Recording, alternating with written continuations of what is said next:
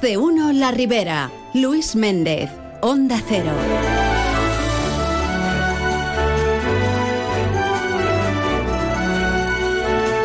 Saludos amigos, muy buenas tardes y bien queridos todos aquí en Más de uno La Ribera.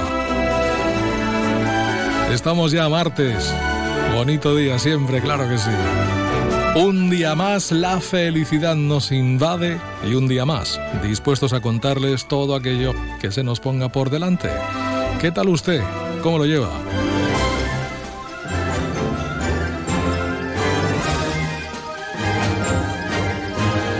Miren, el asunto de los jabalíes la verdad es que sigue generando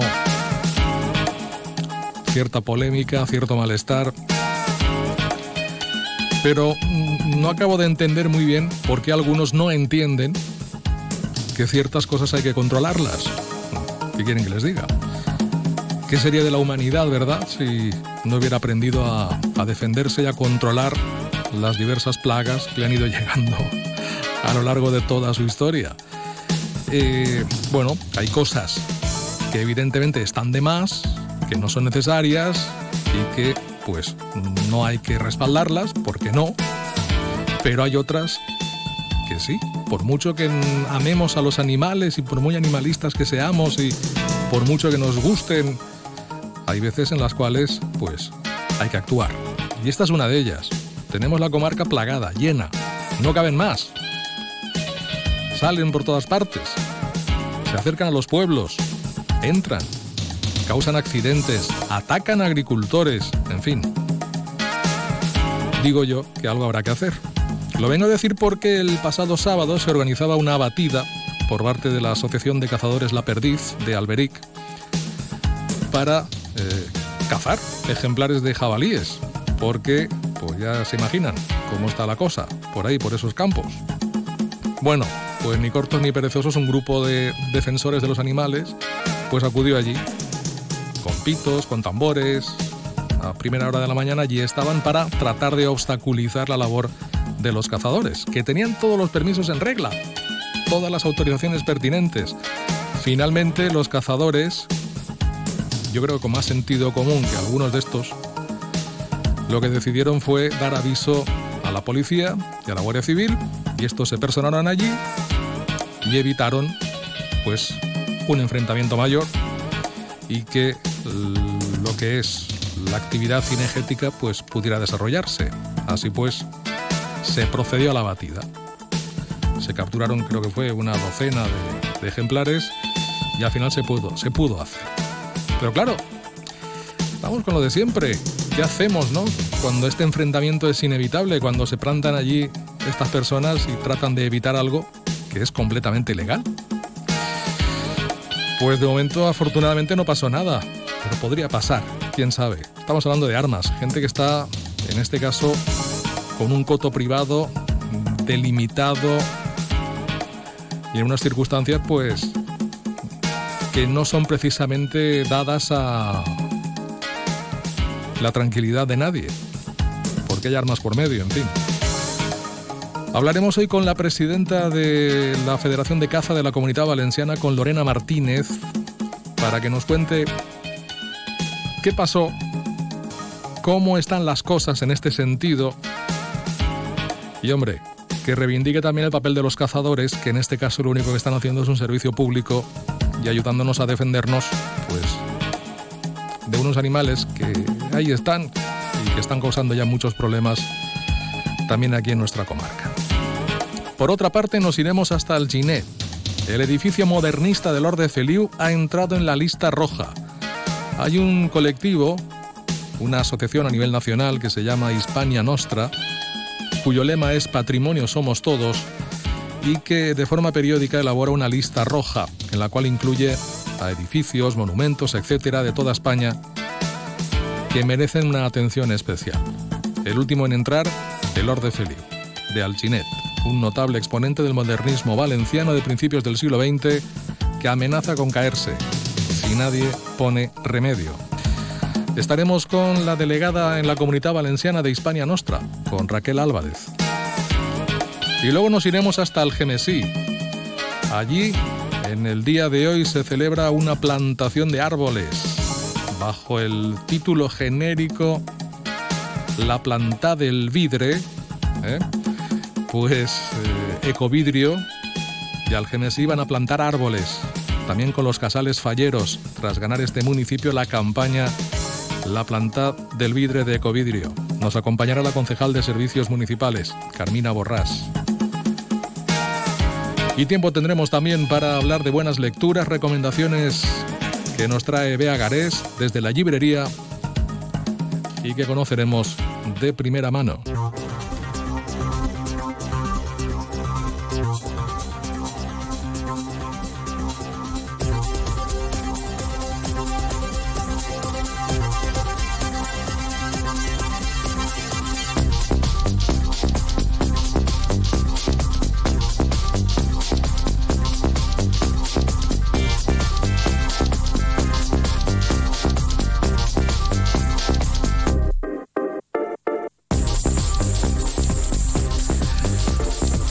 Es martes, es 20 de febrero. Hoy se celebra el Día Mundial de la Justicia Social. Día Internacional del Gato. Día Internacional del Camarógrafo y del Fotógrafo.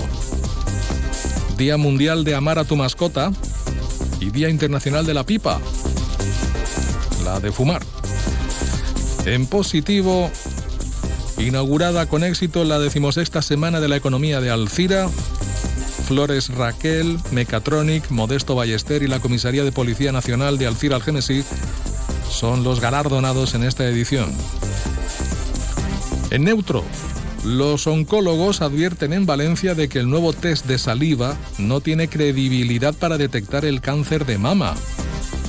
Los expertos defienden el uso de mamografías y destacan los nuevos fármacos específicos que logran aumentar la supervivencia de los pacientes.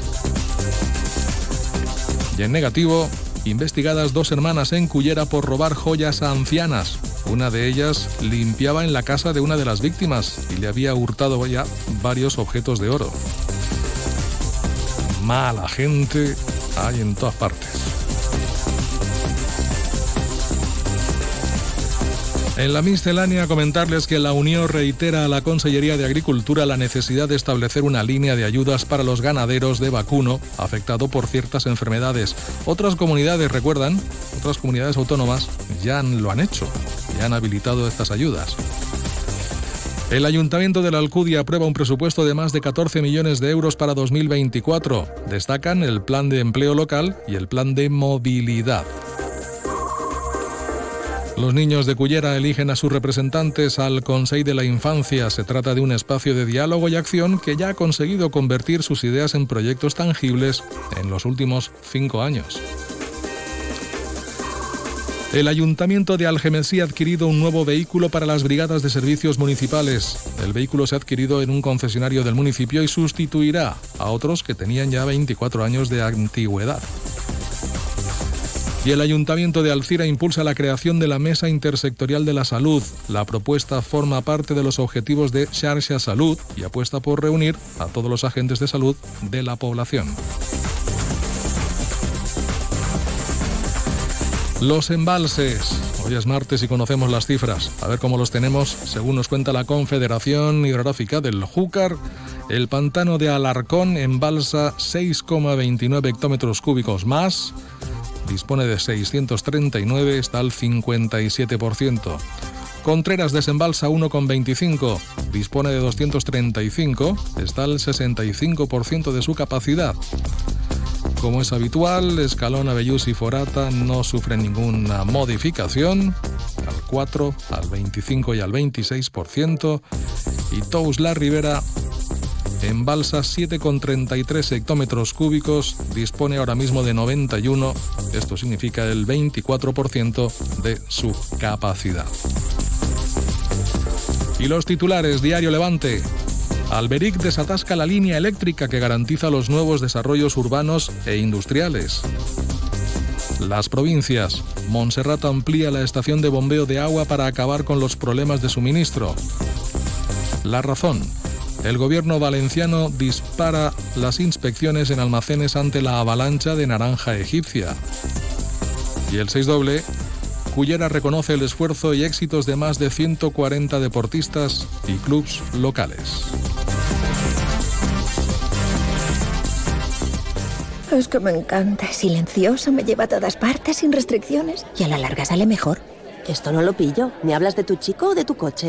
Lo eléctrico tiene su punto. Y además, el de carga está incluido. Descubre la gama eléctrica Citroën con entrega inmediata desde 22.900 euros. Grupo Palacios. Nos encontrarás en la Avenida de los Deportes 20 de Alcira.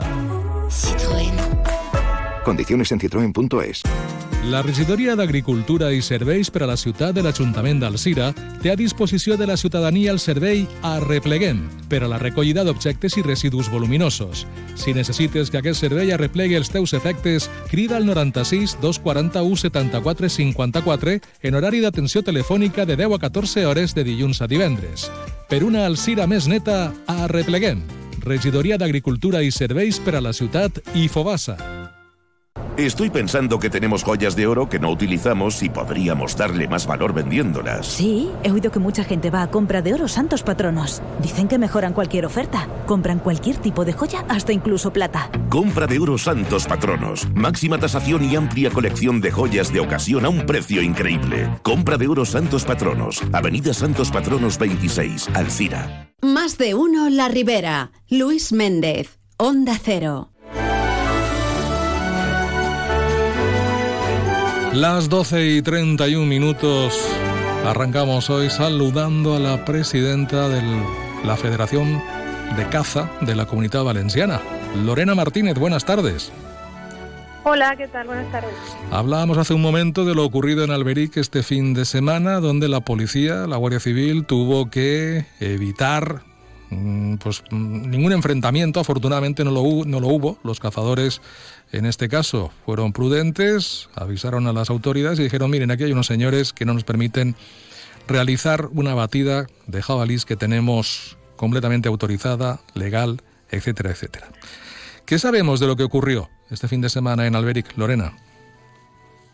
Bueno, pues eh, lo que nos comenta el presidente del club es que le llega a través de unos audios de WhatsApp que un grupo de personas totalmente ajenas al municipio, al entorno, pues que han decidido acudir en el momento en el que se vaya a hacer la batida con, con pitos y con tambores para intentar de alguna manera sabotear la, la, actividad que no solo la tenían autorizada el Club de Cazadores, sino que desde la Administración los clubes obligan a los cazadores a hacer este tipo de actuaciones para equilibrar las poblaciones. O sea que no solamente es algo que, se haga como deporte en su momento o como lo que sea, sino que además es una obligación legal que tienen los cazadores. Correcto. Eh, la caza en la comunidad valenciana es la caza social, es la caza de los pueblos donde las propias personas que viven en el pueblo son los cazadores que luego organizan esta, estas batidas. Nunca tenemos problemas con la gente del propio pueblo porque son los que padecen eh, los prejuicios de esta sobreabundancia, los que van con cuidado en la carretera para que no se les cruce un jabalí, los agricultores que se levantan y temen porque sus cosechas estén dañadas por lo que pueden hacer estos animales, los que van a sacar la basura y tienen miedo de que les aparezca un jabalí ahí, y, y la propia gente del pueblo necesita que se hagan este tipo de actuaciones porque necesitan vivir seguros.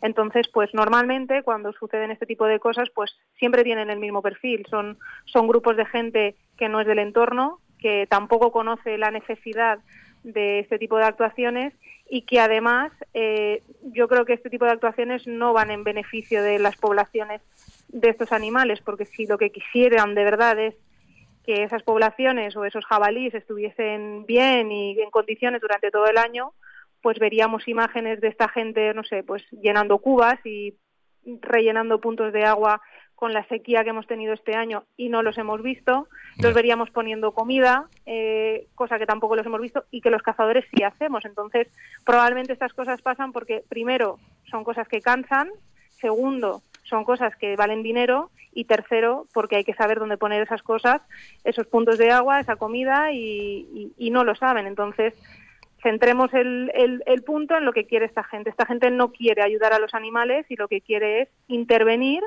en unas actuaciones que son legales y que son obligatorias para los clubes. Y si no quieren, lo primero que deberían hacer es ir a la administración y decir a la administración que no obliguen a los cazadores a hacer este tipo de batidas, que no obliguen a los cazadores a ser los responsables de los daños que estas especies hacen a, la agricultura, que no obliguen a los cazadores a pagar los daños que causan estas eh, especies a, los coches en, accidentes de tráfico y en base a esto que luego decidan cómo quieren subsanar eh, el problema que está produciendo el jabalí en la comunidad valenciana.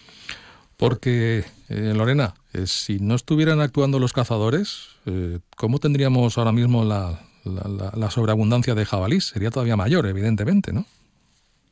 Pues con, con casi 50.000 cazadores en la comunidad valenciana haciendo batidas jueves, sábados, domingos y festivos desde septiembre hasta febrero, abatiendo más de 40.000 jabalíes al año, tenemos más del 80% del territorio de la comunidad valenciana con sobreabundancia, imaginaos si los cazadores, de forma totalmente altruista, que es como lo hacemos, de nuestro dinero, de nuestro tiempo, de nuestro bolsillo, imaginaos cómo, cómo estaría, qué pasó en el, en el COVID cuando no habían este tipo de actuaciones, pues que pues que los, los daños a la agricultura son brutales, hablamos de millones de euros, eh, la seguridad de cara a los ciudadanos es vital y, los estábamos viendo en, en, medio del pueblo y todo esto lo estamos haciendo los cazadores porque creemos que somos la herramienta, la única que hay ahora mismo necesaria, eficaz y, y gratuita que tiene la Administración para controlarlos.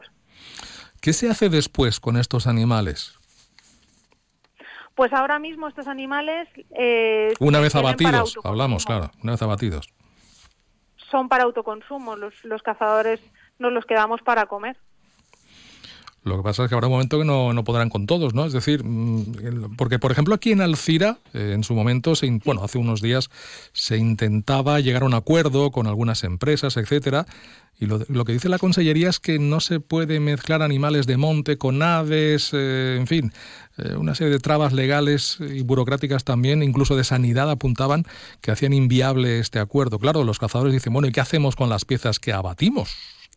¿Qué hacemos con ellas? Nosotros para poder comercializar o donar a terceros esa carne de caza, lo que tienen que hacer es pasar por unas salas de inspección de carne de caza que no dejan de ser unas salas.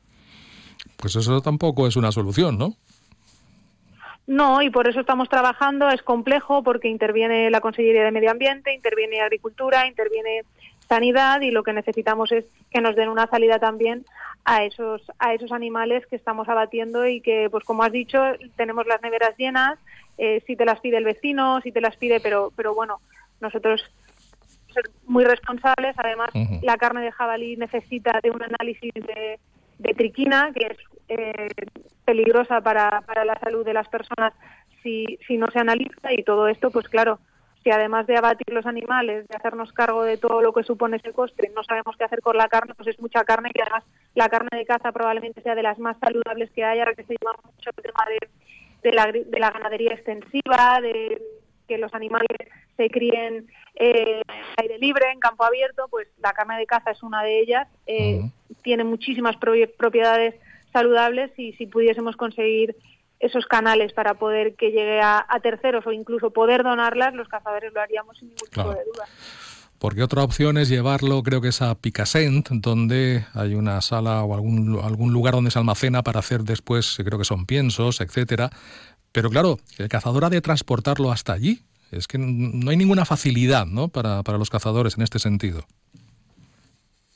No la hay, de hecho, pues hay un coste además eh, para poder, poder llevar esa carne allí y, la verdad es que nos resulta bastante complicado todo porque, porque el trabajo que estamos haciendo yo creo que no se puede comparar con ninguna otra actividad que se haga en, en, el monte, por ejemplo. O sea, nadie hace tanto por tan poco y además pagando. O sea, que de alguna manera todo esto hay que regularlo y hay que darle una salida para que no solo sea una herramienta efectiva a nivel del equilibrio de las poblaciones, sino que también ayude a dotar de, de carne a pues a, comedores sociales incluso o a comercializarlo con una de las carnes más saludables.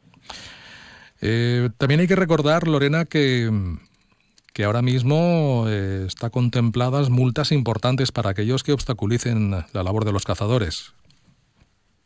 Correcto. Nosotros peleamos mucho desde la Federación durante este año para que la ley de caza cambiase este tipo de infracción que estaba considerado como leve y que ahora pase a grave para que comporte también una infracción administrativa a nivel económico desde los 300 a los 3.000 euros para todas aquellas personas pues que se dedican a eso, a, molestar, porque es lo único que consiguen, y a interrumpir una actividad que, que tenemos que hacer por obligación y que además es muy necesaria para gente de, del propio municipio. Entonces, hemos conseguido que se cambiase y que a partir de este año ya haya una infracción, una penalización económica para este tipo de acciones y vamos a continuar defendiendo absolutamente cualquier intento de, de boicot en cualquier de, de, las en cualquiera de las actividades que realicen los cazadores valencianos.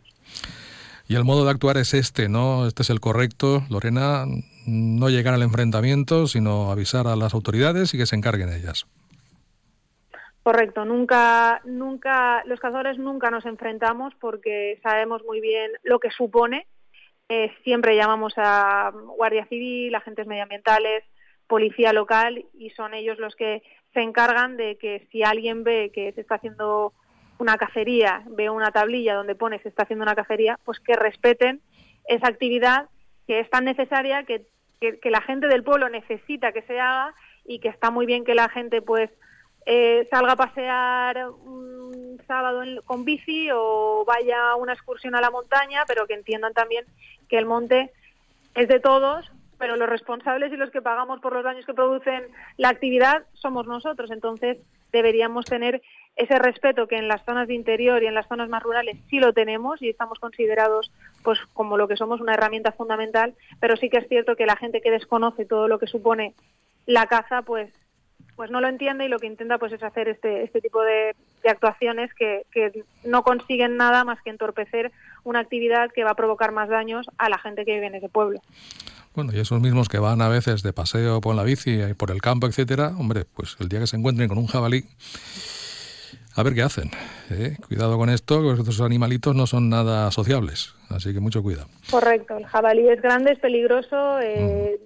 ataca en el momento en el que se siente acosado y, y, es un peligro que la gente tiene que entender. Esto no es un gatito ni un perrito de los que puedes ver por la calle para acariciarlo. Entonces, es necesario que haya un control. Nosotros lo estamos haciendo de la forma más exigente posible y, y son millones de euros los que invertimos en el, en el medio natural, no solo en actuaciones de caza, sino en mantener todas las poblaciones con esas mejoras de puntos de agua, comederos, bebederos, siembras. Y creo que es un trabajo que sí está muy reconocido en el interior y en las zonas más rurales, pero que todavía necesita de mucha pedagogía y de mucha educación para las zonas más urbanas donde han perdido ese contacto con, con el mundo rural, que pasa también en otros aspectos como el de la, agricultura y que si ignoran de algo, lo primero que tendrían que hacer es conocerlo y a partir de ahí, pues ya tomar el tipo de decisión que consideren. Bueno, y para concluir, Lorena, eh, ¿cómo andamos de salud en la federación? ¿Cómo andamos de, de miembros, de componentes, de, de músculo, en definitiva?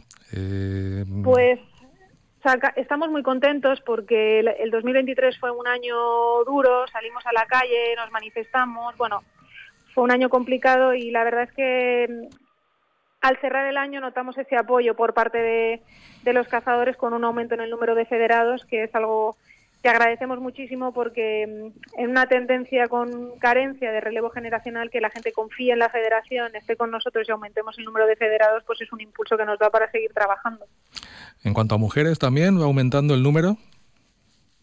Sí, también. La verdad es que por desgracia somos muy poquitas, entonces tenemos la suerte de que a pocas que se vayan uniendo pues va aumentando más, pero casi que el 50% ha aumentado en un 50% el número de mujeres uh -huh. que practican esta actividad y a pesar de ser un deporte en el que la mayoría son hombres, pues fomentamos mucho la participación de la mujer, no es para nada un sector machista, sino todo lo contrario, lo digo por por voz propia porque la verdad es que nos ayudan mucho y, y tienen muchas ganas de que vengan más mujeres, así que nosotros desde la federación seguimos con jornadas, seguimos con, con jornadas para, para ayudar a las mujeres a que se acerquen a nuestro mundo y lo conozcan y muy contentos de que cada vez hayan más.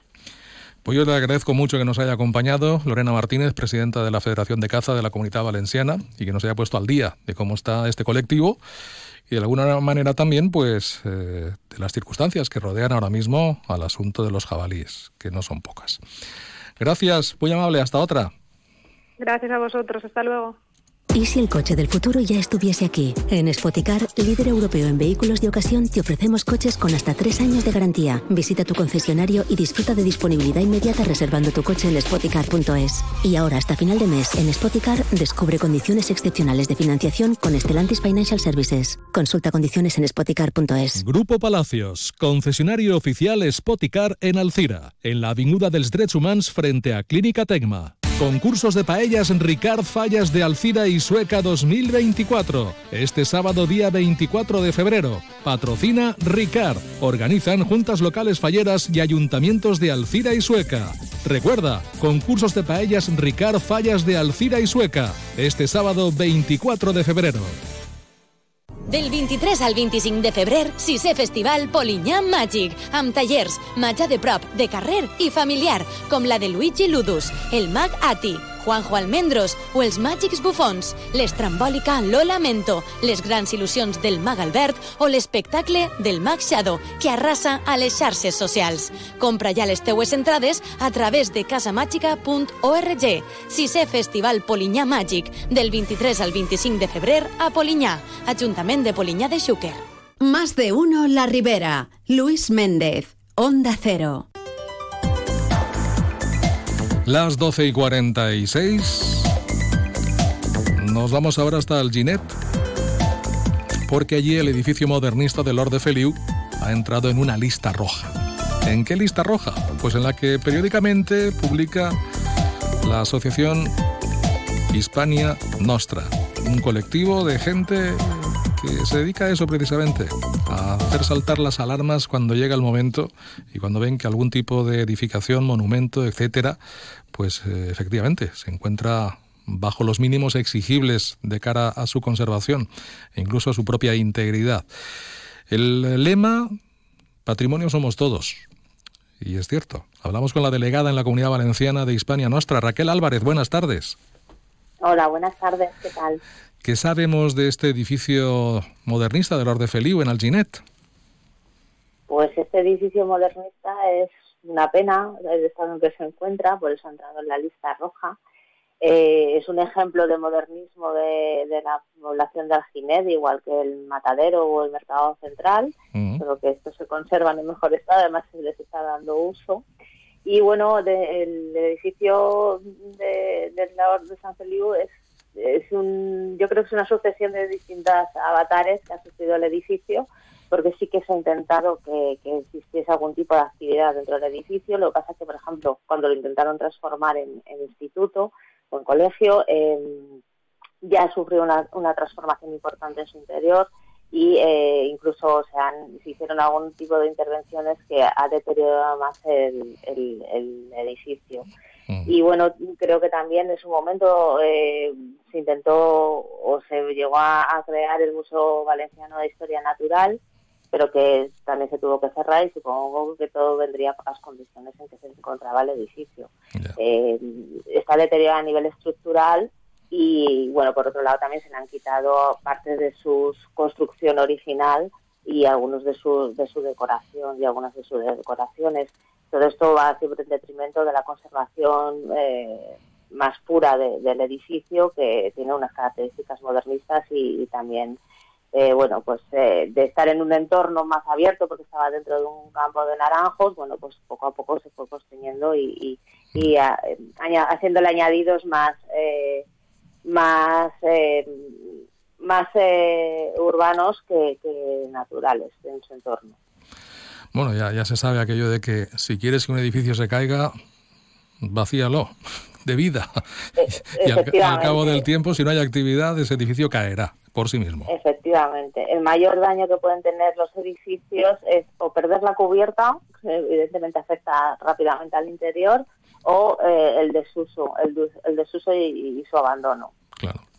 Bueno, ¿y cómo funciona Hispania Nostra? A partir de aquí, ¿qué pasa? ¿O cómo, cómo, cómo detectáis este, este edificio, el Orde Feliu, ¿Y, qué es lo que pasa a partir de aquí? Pues mira, la lista roja funciona de la siguiente manera. Eh, la, lista roja se comenzó a hacer en el año 2007, o sea que ya lleva una buena andadura. Eh, realmente eh, la Asociación Hispania Nostra lo que hacemos es darle voz a la sociedad civil en lo que se refiere a, la conservación y, recuperación del patrimonio, tanto cultural como natural. Entonces, bueno, pues la lista roja se creó con la intención de que eh, la gente que tiene el patrimonio más cerca, o sea, el ciudadano de a pie, por así decirlo, ¿no? Que, que, descubre que en su calle hay un edificio que lleva allí toda la vida y que de repente está abandonado, o que suele veranear en un pueblo donde hay un antiguo monasterio que también se encuentra en ruinas y que cada año va perdiendo más partes de su, de su estructura, o que hay un molino harinero o una arquería, eh, pues la gente que lo ve a diario o, lo tiene más próximo es el que mejor detecta el estado en que se encuentra. Eh, entonces, bueno, pues eh, nosotros lo que hacemos es recibir ese llamamiento por parte de mm, particulares, de, colectivos, de asociaciones que se preocupan por, por ese entorno y ese patrimonio cultural y natural que está próximo a ellos. y, bueno, nos mandan una serie de información a través de nuestra página web, hay como una ficha de inscripción, ¿no? Eh, y bueno, se requiere una serie de documentación esa documentación eh, siempre está supervisada por un comité científico que cuando lo considera oportuno o no lo acaba de ver claro, eh, pide informes generalmente a la administración local, también nos pide asesoramiento a los delegados en cada comunidad autónoma. Y, es el, comité científico que está compuesto pues, por arqueólogos, historiadores, eh, arquitectos, historiadores del arte, me refiero, con diferentes disciplinas que, porque los bienes son muy muy diversos. Y eh, al final pues por su estado por las condiciones por la situación que está viviendo pues es cuando se decide que el edificio pase a la lista roja. Y la lista roja funciona pues ya te digo como un llamamiento una ayuda eh, una, poner el foco, ¿vale? Sin ánimo de, ofender ni, ni, nada, simplemente poner el foco en un bien patrimonial que lo podemos perder o que incluso eh, es peligroso para la gente del entorno y bueno, pues es un poco hacer ese llamamiento con esa, esa, ese foco de atención en ese edificio para que se pueda recuperar y se le pueda dar un uso pues, muchísimo mejor. Vosotros no entráis en ningún caso en más debates, simplemente lo dejáis ahí, ponéis el, el, apunte, eh, dais la alerta y a partir de ahí, pues a quien corresponda, ¿no? Sí, bueno, a ver, muchas veces sí que es verdad que las, a las administraciones locales o, los propios particulares, porque muchas veces son propios particulares los que son propietarios de, ese bien, que, muchas veces se ven sujetos, pues porque es un coste económico importante hacer la recuperación de un palacete o hay gente que ha heredado un monasterio. Y entonces, bueno, este tipo de cosas, pues es, evidente que para un particular no siempre es fácil, mm. o una familia no, no es fácil eh, recuperarlo, pero bueno, yo creo que eh, si se aunan esfuerzos entre las administraciones públicas y los particulares, muchas veces en vez de generar ese enfrentamiento, sino al revés, aunar esfuerzos, yo creo que con ayuda de unos y de otros y yendo de la mano con un, con un fin común, que es recuperar un bien patrimonial, que al final, aunque sea de un particular, al final es de todos, eh, porque tiene una historia detrás, pues eh, creo que salimos ganando todos. Bueno, pues saltan las alertas, saltan las alarmas con el Orde Feliu en Alginet. Vamos a ver si salta el resorte correspondiente y consiguen frenar ese deterioro y salvar este patrimonio exponente del modernismo valenciano de principios del siglo XX. Raquel Álvarez, pues muchas gracias por atendernos y por contárnoslo y gracias por esa labor también que realizáis. Hasta otra. Muchísimas gracias a vosotros por darnos voz. Que vaya bien. Adiós. Muchas gracias. Hasta luego que tú me das es mucho más de lo que pido. Por todo lo que nos das, te mereces todo. Y más. Gama más de Volkswagen. Ahora con más equipamiento. Pintura metalizada, cámara trasera, sistema Bits Audio, sistema de arranque sin llave y más. Todo de serie. Descubre más en Volkswagen.es. Descubre todo esto y más en Motor Pacífico Premium, tu concesionario Volkswagen en Alcira. Siempre te damos más. Volkswagen. M'acabe de fer les ulleres progressives en Audiovision i m'han regalat unes altres de sol i també graduades. Sí, sí, graduades, progressives, de sol i gratis. Aprofita't d'esta promoció. Ara és el moment de fer-te les ulleres progressives en Audiovision. Audiovisión, Plaça del Regne 2, Reis Catòlics 60 i Avinguda del Parc 3, Alcira. Audiovisión, òptiques de confiança. Setzena setmana de l'economia d'Alzira. Del 19 al 23 de febrer, Alzira torna a ser l'epicentre econòmic, laboral i de noves tendències emergents a la Casa de la Cultura. Enguany, gaudirem d'un espai d'aprenentatge amb la participació de conferenciants d'alt nivell com l'economista de renom Juan Ramon Rayo, la medallista olímpica Gemma Mengual, l'empresari Emili Duró o el xef Bosquet, entre altres. Inscripcions en la web d'idea-alzira.com. Organitza l'Ajuntament d'Alzira amb la col·laboració de l'Associació Empresarial d'Alzira.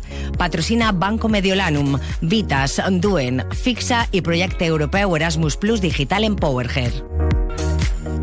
Más de uno La Ribera. Luis Méndez. Onda Cero. Y en estos cuatro minutos que nos quedan para llegar a la una de la tarde, pues nos vamos al Gemesí y saludamos a la concejal de Servicios Municipales, Carmina Borrás. Buenas tardes. Buenas tardes, Luis. ¿Qué es esto de la planta del vidre? Madre mía, hoy el Gemesí está de enhorabuena. Sí. Esta tarde a las cinco y media pues tenemos un acto eh, organizado por Ec- Ecovidrio, participa el Ayuntamiento del Gemesí, la Generalitat Valenciana, como no. Pues esto es una iniciativa eh, que partió de Ecovidrio el, eh, Ecovidrio el año pasado para fomentar, en este caso, eh, el, el reciclaje entre las comisiones falleras. Ajá, o sea, ya que estamos casi llegando a fallas, ¿verdad? Ya huele, ya huele a fallas, hay que decirlo también. Eh, Sí. Pues nada, las fallas están involucradas directamente con toda esta iniciativa, por lo que me estás contando. Sí, sí, tenemos 11 fallas involucradas a tope con esta iniciativa. Esta tarde vamos a, a- a proceder a plantar eh, un árbol eh, cada falla, ¿vale? Con su placa id- identificativa del apadrinamiento, Muy bien. eh, junto a Ecovidrio, ya te digo, vendrá el director general de calidad y educación y también el gerente de, de la zona de Ecovidrio. Jorge Blanco y los Roberto Fuentes se llaman. Muy bien, ¿Eh? sí señor. Vale. Más los representantes de la Junta Local de Fallas y, y los concejales de la Corporación Municipal, como no. Será a las cinco y media en la Avinguda Bernat Guinovart, frente al Colegio Santa Ana. Ahí se plantarán esos árboles que cada falla va a padrinar y que tendrá su plaquita correspondiente. Qué bonito. Y, Sí, señor. ¿Y esto cómo fue? Es decir, ¿esto fue un tipo concurso o algo que se hizo? Pues esto, tras la iniciativa que lanzó a varios municipios, eh, el GMSI, como no, se apuntó al reto Sí. y, y consiguió reciclar 30.200 kilos. Se dicen pronto, ¿eh? 30 de envases de vidrio. toneladas. 30 Sí, sí, toneladas. sí, se dice pronto, ¿eh? Los envases de vidrio.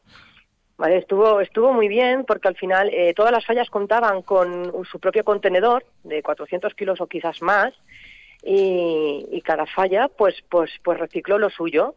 Eh, concursaron, desde el ayuntamiento se les apoyó a, nivel de comunicación y bueno, ahí vamos a recibir ah, de, la, de la iniciativa la, la planta del vidre, vamos a recibir un, un galardón verde Ah, muy bien. como al ayuntamiento y cada falla además tendrá su, su mini glue con la imagen de la campaña Claro. de la planta del vidre. Sí, sí. Eh, Por cierto que, bueno, el contenedor se quedaría pequeño, ¿no? Para tanto vidrio. Pues imagínate, Luis, imagínate. Pero un, un muy buen trabajo por parte de, la, de los falleros y de la Junta Local, como ves.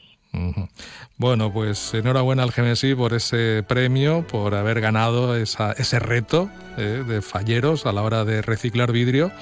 Y ahora a seguir, imagino, porque vienen más fallas y, oye, aunque no estés participando, los tenemos ahí. habrá que seguir reciclando y habrá que seguir apostando eh, por, por, esta, por este tipo de campañas. A por el premio otra vez. Premio otra vez, muy bien. Bueno, pues que vaya bien la planta del vidre esta tarde en el GMSI. Gracias, Carmina. Gracias, gracias, Luis. Hasta luego. Venga, hasta luego. Y es que en la comarca de la Ribera, a todo aquello que nos apuntamos, pues nos hacemos con ello. Lo ganamos, prácticamente todo. Siempre lo hemos dicho, lo que no pasa en la Ribera no pasa en ninguna parte. es lo que tiene. Y en su vertiente positiva, pues, pues eso, ganar este tipo de, de iniciativas. Los que más reciclamos, también en este caso en Algemesí. Noticias de la una. Es la una de la tarde, mediodía en Canarias.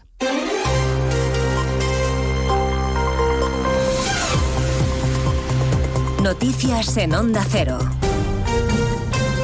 Buenas tardes. Avanzamos a esta hora algunos de los asuntos de los que hablaremos con detalle a partir de las 12 en Noticias Mediodía, con primera parada en la calle Génova, en la sede del Partido Popular, donde el presidente Feijó y los varones del partido arropan al vencedor del domingo en Galicia. Ha habido abrazos, ovación y muñeira en el recibimiento triunfal Alfonso Rueda en el Comité Ejecutivo del partido, sede de Génova, José Ramón Arias.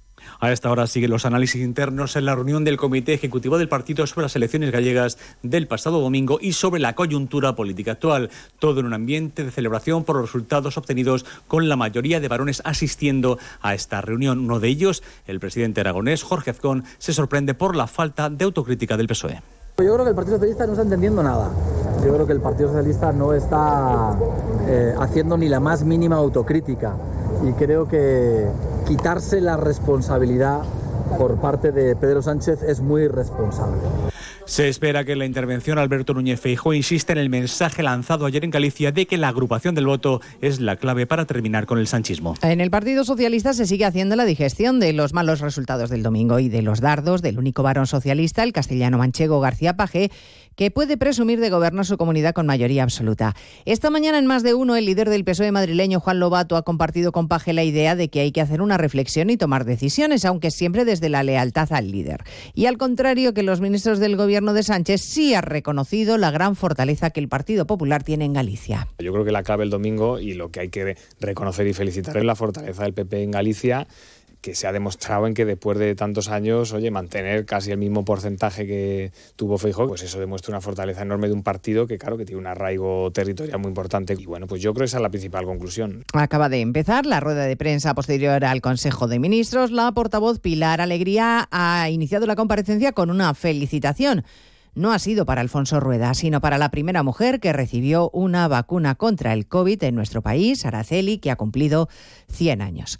A partir de las 2 de la tarde repasaremos en qué punto estamos de la tramitación de la amnistía, una vez que la mesa de la Cámara ha dado más tiempo para que la Comisión de Justicia elabore el dictamen y, por tanto, más tiempo al PSOE para que siga negociando con Junts que desde luego no se lo pone fácil a Sánchez. Hoy mismo en la mesa del Parlamento catalán los de Puigdemont han votado a favor de declarar la independencia en Cataluña.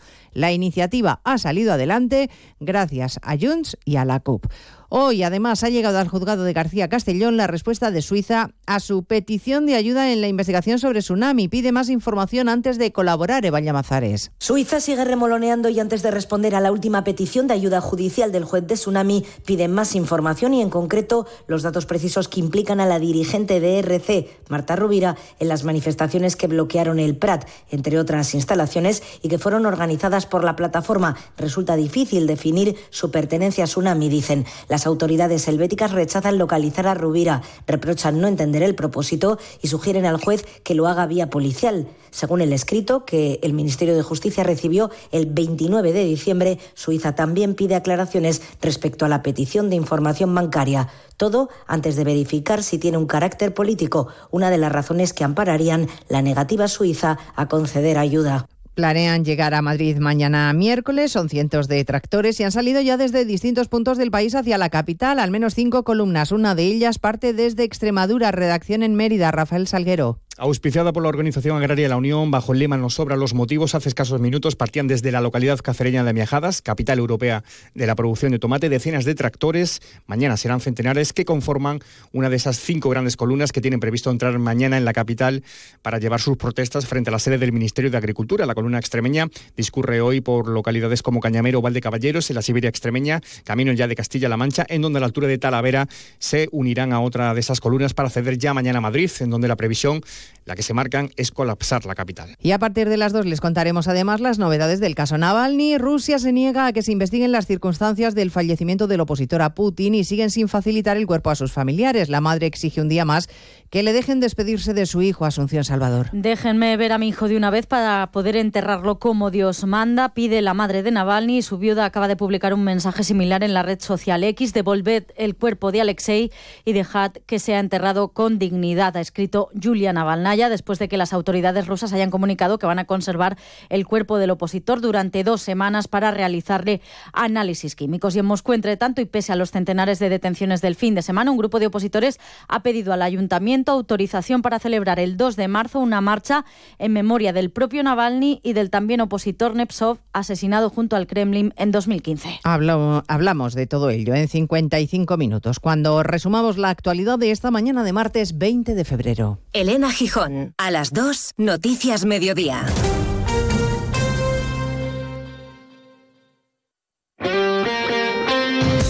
Este martes la Champions se juega en Radio Estadio. Segunda tanda de los partidos de ida de octavos de final. El líder de la liga italiana pone a prueba las aspiraciones europeas de Simeone. Desde Milán, Inter Atlético de Madrid.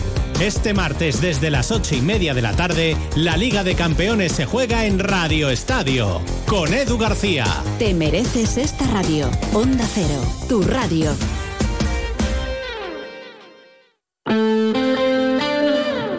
Más de uno La Ribera. Luis Méndez. Onda Cero.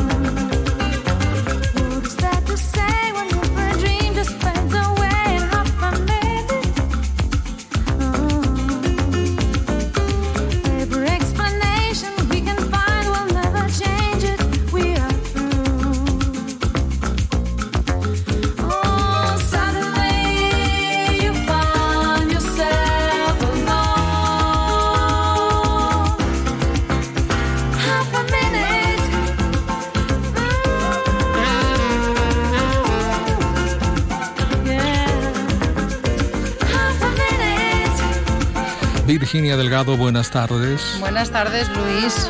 A ritmo de bossa nova. ¿Dónde nos llevas? Esto me suena a Astrid Gilberto, pero imagino que no. No, pero bueno. Unos años después, pero vamos, el estilillo. Eso es del año 1984. Sí, esto, esto, lo que suena. Esto, sí. Y la formación, el grupo que tocaba esto, se llamaba, creo que se llamaba porque ya no existen, creo, Matt Bianco. Y uno de sus líderes fundadores, Matt Greeley, cumple hoy 64 años. Así que nos hemos querido dejar acompañar en volver. Con este poco más de medio minuto, ¿verdad? Qué bonito. Ah, que sí. Qué elegancia. Claro que sí. ¿Sabes quién es la que canta, la chica que canta? No, dímelo. Bueno, bueno, eh, en su día también fue muy popular, muy conocida, se llama Basia. Ni idea. Pero bueno, luego en solitario hizo algunas cosillas también. Pero bueno. Polaca ella de nacimiento, por cierto.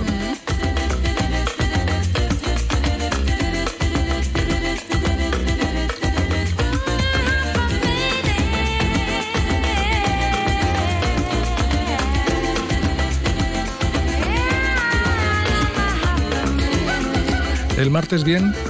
Muy bien, Sí. muy bien. Mira que me gusta el pianito.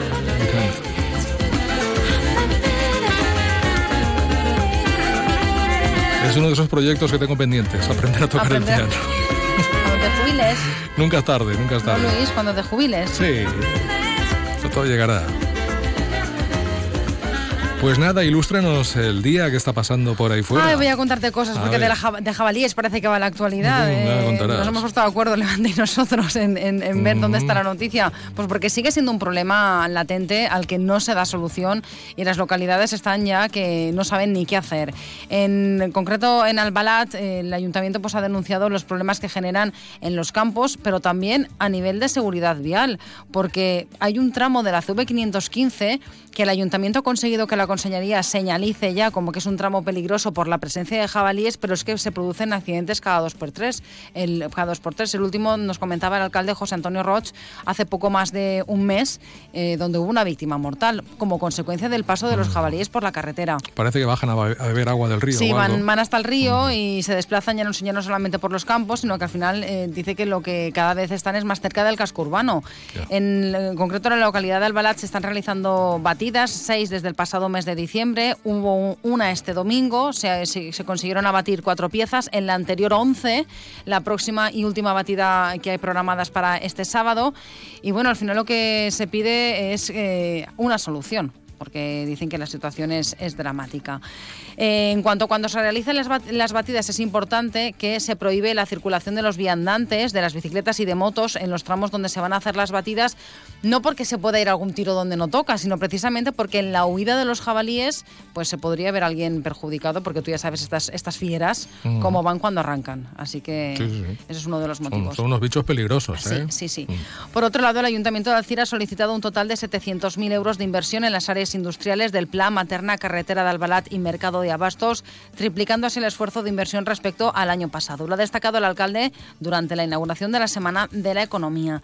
También en Alcira contarte que esta mañana se ha producido un incendio de vegetación por la zona próxima al recinto ferial, donde se han movilizado bomberos del Parque de Alcira, un coordinador forestal del consorcio y unidades de bomberos forestales de la Generalitat. Se han visto afectados unos 100 metros lineales de zona de cañas y algunos árboles de los campos contiguos. Y en Castelló, las obras de la rotonda en el cruce entre la CV 560 entre Cárcer y el Camino de Santana podrían comenzar a principios de 2025. La alcaldesa Orte Gómez eh, había solicitado una reunión con la diputada de Carreteras e Infraestructuras, con Reme Mazzolari, la consiguió y en ese encuentro pues lo que ha pedido es que se retome un proyecto que está hecho ya y lo que se necesita es que se desempolve y que se vaya materializando.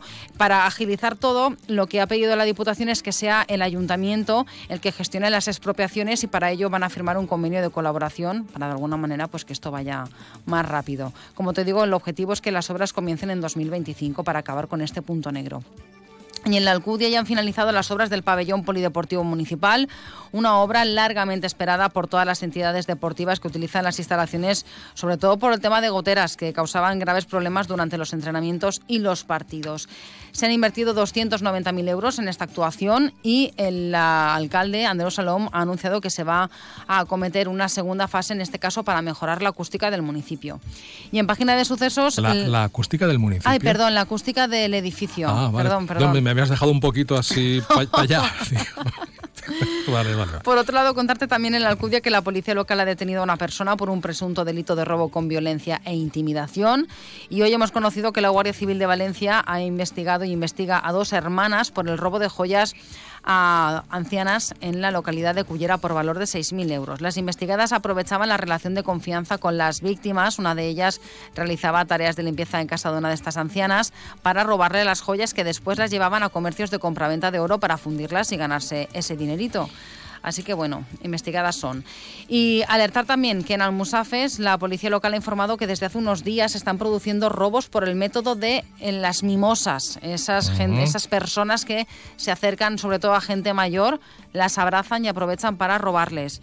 Eh, han dicho que eh, pues los agentes, si tienen cualquier información, las la, la ciudadanía en general, pues que eh, colaboren para ver si detienen a estas personas. Hombre, Eh, ya, ya te digo yo, por, por la experiencia que yo tengo en este sentido, Mm. de otros sitios que ha pasado y de gente que conozco que le ha pasado, eh, esta gente no es del pueblo. No, no, no, no. O sea, eh, son de fuera, de- van, van en tránsito, desaparecen, se van a otro sitio. No lo he puesto yo no- por aquí, pero sí que leía en el comunicado que lanzaba el ayuntamiento que eran personas del este. No, no, pero me refiero a que ni siquiera residen allí, No, en, el, sí. en el pueblo. Es decir, van a trabajar de este modo ellos. Sí, sí. Es su manera de a, trabajar. saber dónde, a saber dónde viven. A saber dónde A saber. Bueno, Luis. Ale, vaya bien. Hasta luego. Adiós.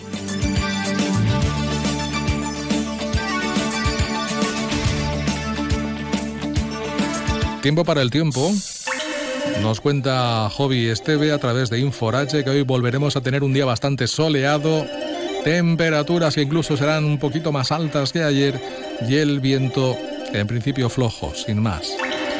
Mañana, algunas nubes medias y altas, poca cosa, aunque con el paso de las horas podrían ser un poquito más abundantes, sobre todo ya de cara a la tarde-noche.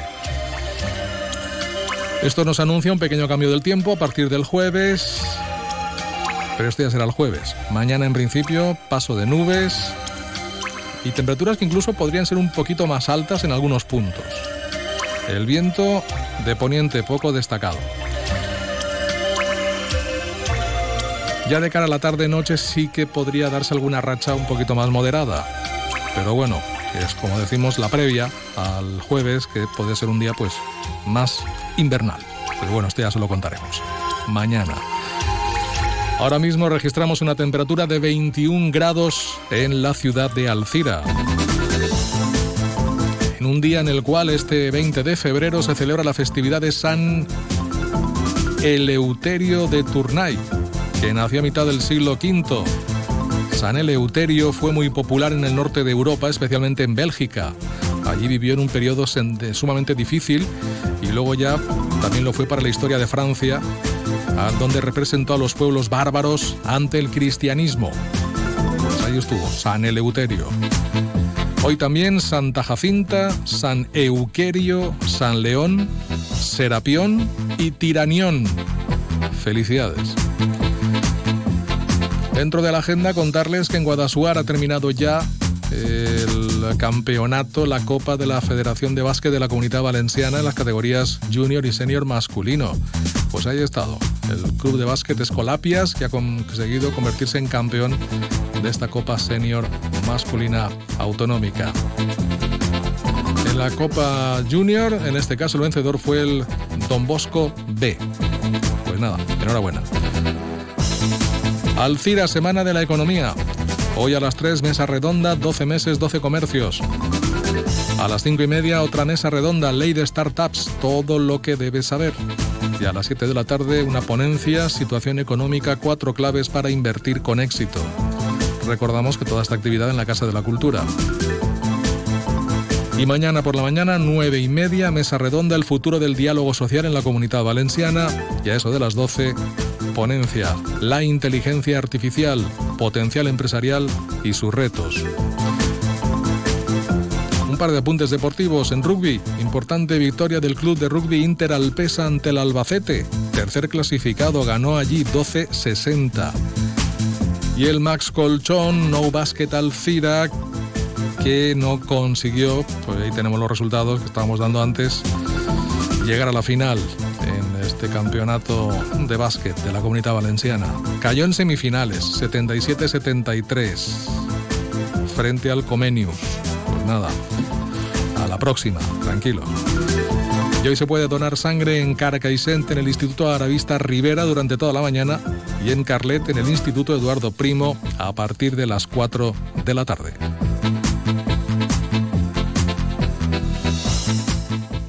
A todos los que sueñan despiertos, bienvenidos a los Cupra Days.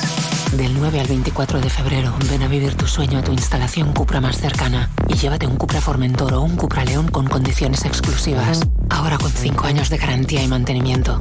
Unidades limitadas. Cupra Days. Algunos solo lo sueñan, otros lo viven.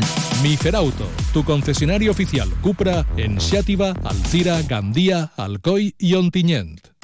Alcira és cultura. Divendres 23 de febrer a les 8 i mitja de la vesprada al Gran Teatre d'Alcira la companyia La Figuera Infinita ens porta Infinita, un espectacle amb el que viatjarem pels moments més dolços, alegres, dolorosos, tendres, amargs i còmics de la maternitat. I el dissabte 24 a les 7 i mitja de la vesprada a la Casa de la Cultura al Yacira Jazz Club amb Miquel Álvarez Group featuring Perico Sambi.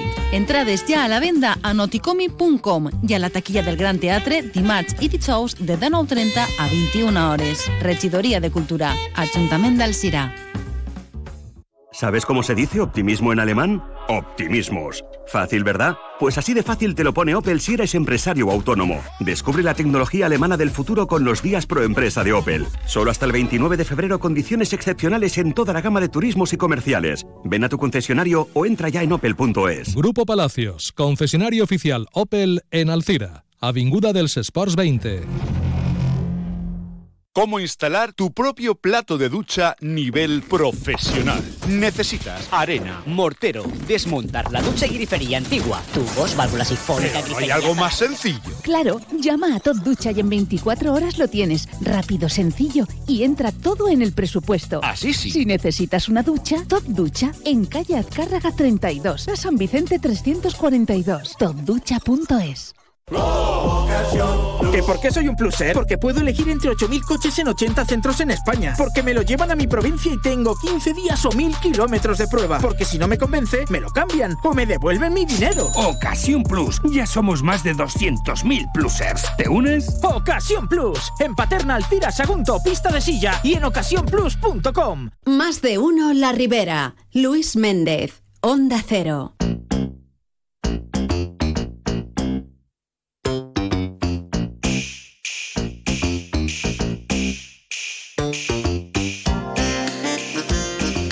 Abrimos ya nuestro tiempo de lectura a la 1 y 21 minutos de la tarde. A ver un par de apuntes rápidos. Por una parte, en Turís, la Biblioteca Municipal ofrece actividades y cuentacuentos para los más pequeños, con los cuales pues pasan el tiempo y, y aprenden. Y además cultivan el placer de la lectura.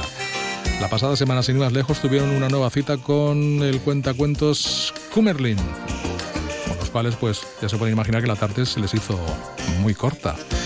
Y Bromera que presenta Cuan la nostra casa es va a partir, álbum ilustrado galardonado con el quinto premio Algar de Literatura Infantil. Una historia dirigida a lectores a partir de cuatro años que nos habla sobre la convivencia familiar en un contexto de separación. Contexto siempre complicado.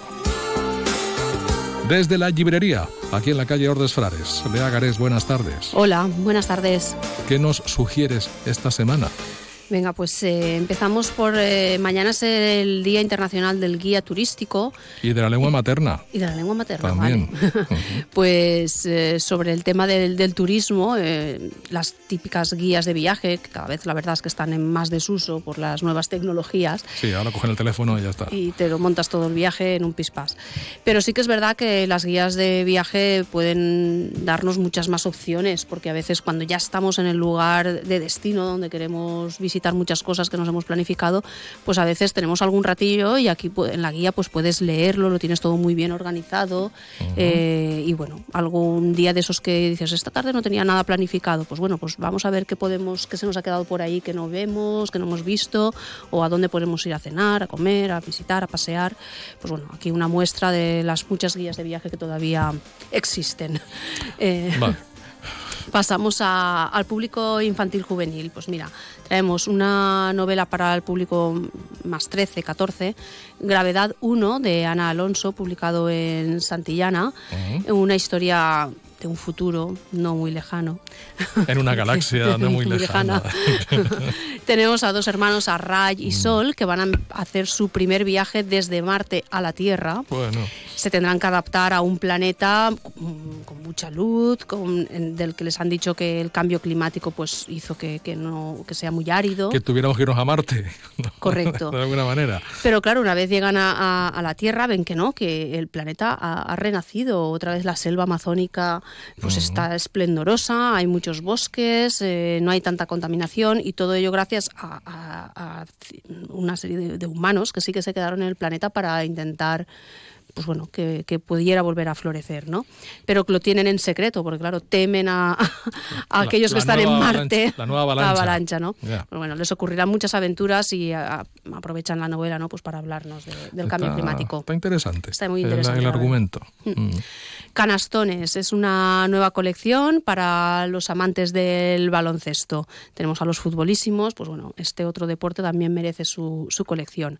Está publicado por Editorial El Pirata, el torneo de básquet soñado es el primer volumen y tenemos a unos niños que tienen que aprobar la asignatura de educación física y les dicen que tienen que formar un equipo de básquet. Veremos cómo lo hacen. lectura pues para 8 o 9 años. Y por último un cuento ilustrado hablando de, de la amistad eh, un millor, millor amic, de la editorial Viraviro. Tenemos aquí a esta ardilla que quiere tener pues, su mejor amigo. Conoce a, una seta con la que comparten pues, bueno, unas tardes preciosas bajo la lluvia. Una seta, justamente. sí. Qué aburrido, una seta. Por eso es que no habla. Él intenta comunicarse, pero se, entienden. Sin, hablar, se entienden. pero bueno, luego van apareciendo otros animales y claro, ya, ya no tiene un único mejor amigo. Tiene muchos mejores amigos. es ahí un poquito la moraleja. Eh, mañana, que estabas comentando, es la Semana de la Economía. Mañana estará aquí en una de las charlas, unas ponencias, Juan Ramón Rayo, economista. Y bueno, en la librería tenemos varios libros suyos, entre ellos este que fue muy, ha sido muy conocido, Liberalismo, los diez principios básicos del orden político liberal. Y bueno, en él intenta pues dar respuesta a qué es, qué es y cómo se, se define el, liberalismo, que lo define como una filosofía política minimalista. Y bueno, dar respuesta a, muchas de estas preguntas. Y me imagino que mañana pues hablará de ello también en la ponencia. Aquellos que quieran profundizar, pues saben que tienen libros sobre ello. Almudena Grandes eh, en, Lumen se ha publicado su primera biografía, una biografía ilustrada para conocerla, pues bueno, a ella, a esta niña que le encantaba leer desde ya muy chiquitina y su amor y pasión por la, por la literatura. La verdad es que el libro está muy chulo, unas ilustraciones fantásticas y refleja muy bien pues su espíritu, su, su forma de, plantear la, literatura y bueno, aquellos que no la conozcan, pues es una buena forma ¿no? de, acercarse a, la escritora. Hoy es el Día Internacional del Gato. Sí, señor. Libros. Tiene varios días, pero este es uno de ellos. Este es uno de ellos. Sí, a lo largo del año tiene dos o tres días el gato. pues un, ya es, vamos, eso es de tener mucha suerte, ¿no? Sí, sí, sí. pues bueno, tenemos varios libros sobre los, que los gatos son los protagonistas. Esto es más una metáfora, los gatos son protagonistas, pero en el fondo eh, es eh, el, ser humano, ¿no? El que tiene que aprender de este libro. El hombre al que ya no le gustaban los gatos, publicado en Rayo Verde Editorial, y es la historia de, de una isla en la que sus habitantes todos tienen gatos y de repente estos gatos desaparecen porque los habitantes habitantes del continente los han secuestrado a los gatos. O ha llegado, ha llegado Alf. también, también Alf, madre mía, me acordaba yo de Alf. pues bueno, eh, luego les piden como un rescate, ¿no? Por volver a tener a sus mascotas, a estos gatos. Y bueno, todo esto tiene que ver mucho con con, eh, con ser no o sea, no, no creernos ¿no? todo lo que nos dicen ni hacer caso de, muchas cosas, ¿no? como la, la, verdad, la mentira, las fakes, todo este tema, pues está de fondo en, en, esta moraleja. El otro que traemos es Crónicas del gato viajero, una historia que bueno, eh, ya es como un clásico de las novelas de gatos, de Hiro Arikawa, esta japonesa que, que ha vendido más de medio millón de, de libros de, de este gato, de esta gata en concreto, de Nana, que es una gata callejera la adopta Satoru y bueno, juntos conviven durante más de cinco años pero ha llegado el momento de que, de que Nana se vaya con otros dueños, porque Satoru pues bueno, ya, ya es mayor y no puede cuidar de ella. Entonces veremos el viaje que emprenden, la amistad, la, la, complicidad que hay entre este humano y esta gata. El silencio y la cólera, de Pierre Lamaitre, es, su, es la segunda parte de, de, la novela El ancho mundo, donde la familia eh, Le Pierre vuelven a, a, París y veremos cómo estos tres hermanos pues intentan eh, salir adelante en la, en la París, en la Francia de 1952, con muchos cambios sociales. Víctor Labrado fue el ganador del premio de novela Ciudad Alcira, sí. del Funk, se acaba de publicar, ya, está están las librerías. Pues la última generación ¿no? de, aquellos que se dedicaban en la albufera a pescar, a, trabajar, y estamos en mediados del siglo XX y a través de la historia de esta familia. Y por último, Luis Landero, La última función. En esta novela corta, un actor reconocido vuelve a, su pueblo de, de, origen en los años 90 y bueno, les propone a sus vecinos hacer una obra de teatro para intentar que venga el turismo al pueblo, ¿no? Que, que no habla mucho de eso, de la España vaciada. Hay, películas parecidas a eso, ¿eh? que también son muy, muy curiosas y peculiares. Recuerda algo Berlanga o algo, así. Algo de eso, sí, muy sí. como se llame. Bueno, ¿y el ranking de la semana cuál es? Pues seguimos con Sonsoles Onega y las hijas de la criada, El hijo olvidado de Miquel Santiago, París despertaba tarde Máximo Huerta, Maldita Roba de Santiago Posteguillo, El abismo del olvido de Paco Roca, Acontece que no es poco de Nieves con Costrina, Hábitos atómicos James Clear, Alas de sangre Rebeca Yarros, Unicornia y Futbolísimos. Bueno, pues va renovándose la lista, ¿eh? Sí. Va renovándose. Van entrando. Eso es, eso es bueno. Gracias, Bea. Nos Hasta vemos. la semana que viene. Venga, adiós. Adiós. Y a ustedes hasta mañana. Disfrútenme lo que resta de día, que para eso está. Y sean felices. Hasta mañana.